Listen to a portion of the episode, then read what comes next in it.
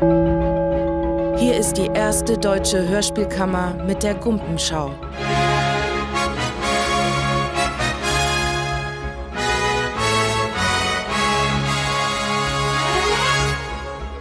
Heute im Studio Dennis Rohling.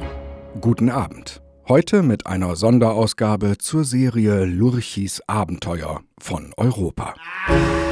Lurchis Abenteuer 1, der Zauberer Abrasimsa, Bondi Productions Hamburg, 1990. Da ist er schon! Da bin ich, Ihr Tüdelü. Na und? Ich muss euch was sagen. Was ganz Schreckliches. Was ist denn los, Tüdelü? Äh, Was denn los ist? Ernst gemeinte Frage an diesen debilen Kackvogel. Da ist doch anscheinend so ziemlich alles los. Wie lang soll das Hörspiel denn werden? Vielleicht sollte man ihn besser fragen, was nicht los ist. Mit der Aufzählung ist er sicher schneller fertig. Wahrscheinlich hat er gerade die Absage der Village People erhalten, dass er ihnen zu tuckig ist und sie sich lieber nochmal nach einem anderen Warmblüter umsehen wollen. Tüdelü. Was ist denn los, Tüdelü? Raus mit der Sprache. Mäusepiep ist verschwunden. Das haben wir auch schon gemerkt, aber wo steckt er? Das sag ich nicht. Dann lässt du's eben. Was soll denn der Quatsch, nicht wahr? Lass ihn doch. Mich interessiert sowieso nicht, was er zu tröten hat. Ja, dann schieß dir doch deinen dusseligen Brägen mit einer Schrotflinte weg, du Amphibien-Arschloch.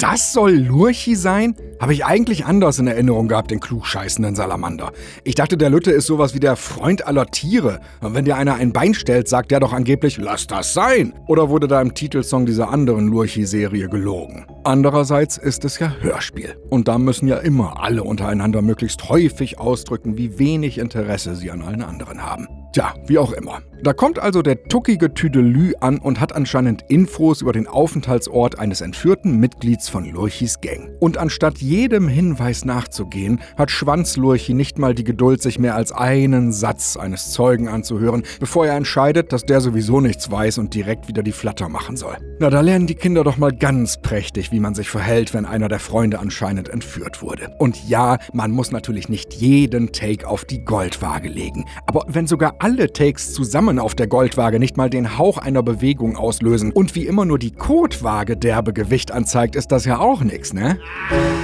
Oder soll ich es euch etwa doch sagen? Wenn du unbedingt willst. Aber es wird euch nicht gefallen.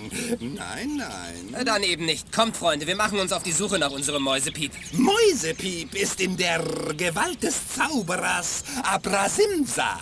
Du hast doch einen Knall. Abrasimsa hält ihn gefangen auf dem Berg. Oho. Das ist ja schrecklich. Ist das nicht schrecklich, Lurchi? Wie geht es, Mäusepiep? Hat der böse Zauberer ihm irgendwas getan? Er muss Abrasimsa den ganzen Tag vortanzen. Uh, den ganzen Tag. Ja, ja. So eine Gemeinheit. Ja, aber echt. Wie kann der nur so unfassbar grausam und mäuseverachtend sein? Letzter Endes ist ja auch der reinste Torture-Porn, oder? Oh, meine Güte, ist das eine debile Flitzpiepengrütze. Produziert wurde der Schrott damals übrigens von Peter Bondi, der seltsamerweise seit längerem unauffindbar ist, um nicht zu sagen, wie vom Erdboden verschluckt. Okay, nach solchen Hörspielen eigentlich auch kein Wunder, da würde ich auch untertauchen. Oder wie die Japaner rituellen Selbstmord begehen. Selbst Heike Dine Körting schrieb, dass sie zwischenzeitlich den Kontakt zu ihm verloren hat. Sie bat sogar darum, dass man sich bei ihr melden möge, wenn man aktuelle Daten hätte. Ach, erinnert doch direkt an den guten alten Thomas Birker-Move während seiner permanenten Videochats. Äh, hat einer die Nummer von Niki Nowotny? Ich will ihn buchen, der ist scheiße. Und dabei kriegt man bei Lurchi durchaus namhafte Schauspieler zu hören. Zum Beispiel Boris Tessmann, Henry König und Sascha Dräger. Was für eine Verschwendung. Die hätten in derselben Zeit, in der sie dieses Hörspiel aufgenommen haben, doch viel, viel sinnvollere Dinge anstellen können. Beispielsweise kein Hörspiel aufnehmen. Da ist er, da ist Unkerich. Was schleppst du denn da an Unkerich? Einen Außenbordmotor. Eine tolle Idee, Unkerich. Wo hast du den denn her? Organisiert. Ja, damit kommt ihr den Fluss bestimmt leichter rauf, nicht wahr? Ja, ja, ja, ja, ja, organisiert, klar. Der Außenbordmotor ist bestimmt rein zufällig vom Laster gefallen, direkt vor Unkerichs verwachsene Hehlerbeinchen. Und wichtig ist natürlich vor allem, dass die fiese Kröte praktisch nach jedem Satz nicht wahr fragt. Super Stilmittel, nervt fast gar nicht. Nicht wahr? Als Tüdeli habe ich euch doch gesagt, Mäusepiep müsste den ganzen Tag vor mir tanzen. Das hat überhaupt nicht gestimmt. Und was soll ich nun hier? Natürlich mir helfen. So? Ich habe doch so fürchterlich schlechte Füße. Deswegen bin ich auch immer so böse. Na, jetzt wird einem natürlich manches klar, nicht wahr? Ich brauche tolle Schuhe. Ich habe mir zwar schon so viele gezaubert, aber irgendwie war das alles nichts. Aber ich kann dir nicht mehr helfen, Abrasimsa. Du kannst nicht? Und warum nicht? Du hättest als Kind die richtigen Schuhe tragen müssen. Jetzt ist es dafür zu spät. Ach was, für einen Zauberer ist es nie zu spät. Hast du das gesehen, Unkerich? Nee, das ging viel zu schnell, nicht wahr? So, Lurchi, ist das so richtig? Kriege ich jetzt die gesunden Schuhe von dir? Aber klar, Abrasimsa.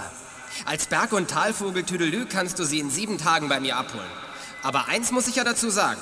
Das hättest du auch einfacher haben können. Nur einmal fragen, großer Zauberer. Einfach mal fragen. Aber so hat es mir doch viel mehr Spaß gemacht. Und dir doch ganz bestimmt auch, Lurchi.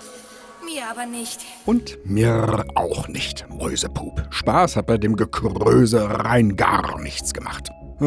Ein Hörspiel mit Botschaft. Das gefällt nicht. Es kommt auf das richtige Schuhwerk an, gerade bei Kindern. Was für eine ziemlich plumpe Werbung. Und dabei war der Scheiß hier offiziell gar kein Werbehörspiel. Das wurde einem unbemerkt untergeschoben. Äh, naja, wobei unbemerkt ist wohl die falsche Umschreibung. Mit dem Holzhammer von hinten durch den Salamander-Arsch ins Auge trifft es wohl besser. Äh, und überhaupt, weiß irgendjemand, welche talentlose Mistbratze den Zauberer Arschbrabumser nach dessen Verwandlung gesprochen hat? Im Booklet wird der hölzerne Hering gar nicht angegeben. Klar, es kann nicht jeder Nachwuchssprecher ein Oliver Rohrbeck sein. Aber war es wirklich nicht möglich, die Stelle wegzulassen, wenn sich kein begabteres Kind auftreiben lässt? Oder der Zauberer mit den Fersenspornmauken verwandelt sich in einen stummen Jungen. Und im Booklet hätte man ihn dann als Christian Brückner angeben können. Falls diese geradezu historische Hörspielanspielung überhaupt noch von irgendjemandem verstanden wird. Naja, lange schallt's im Walde noch. Lurchi ist ein Arscheloch. Die Gumpenschau meldet sich wieder am 29. Oktober 2021. Guten Abend.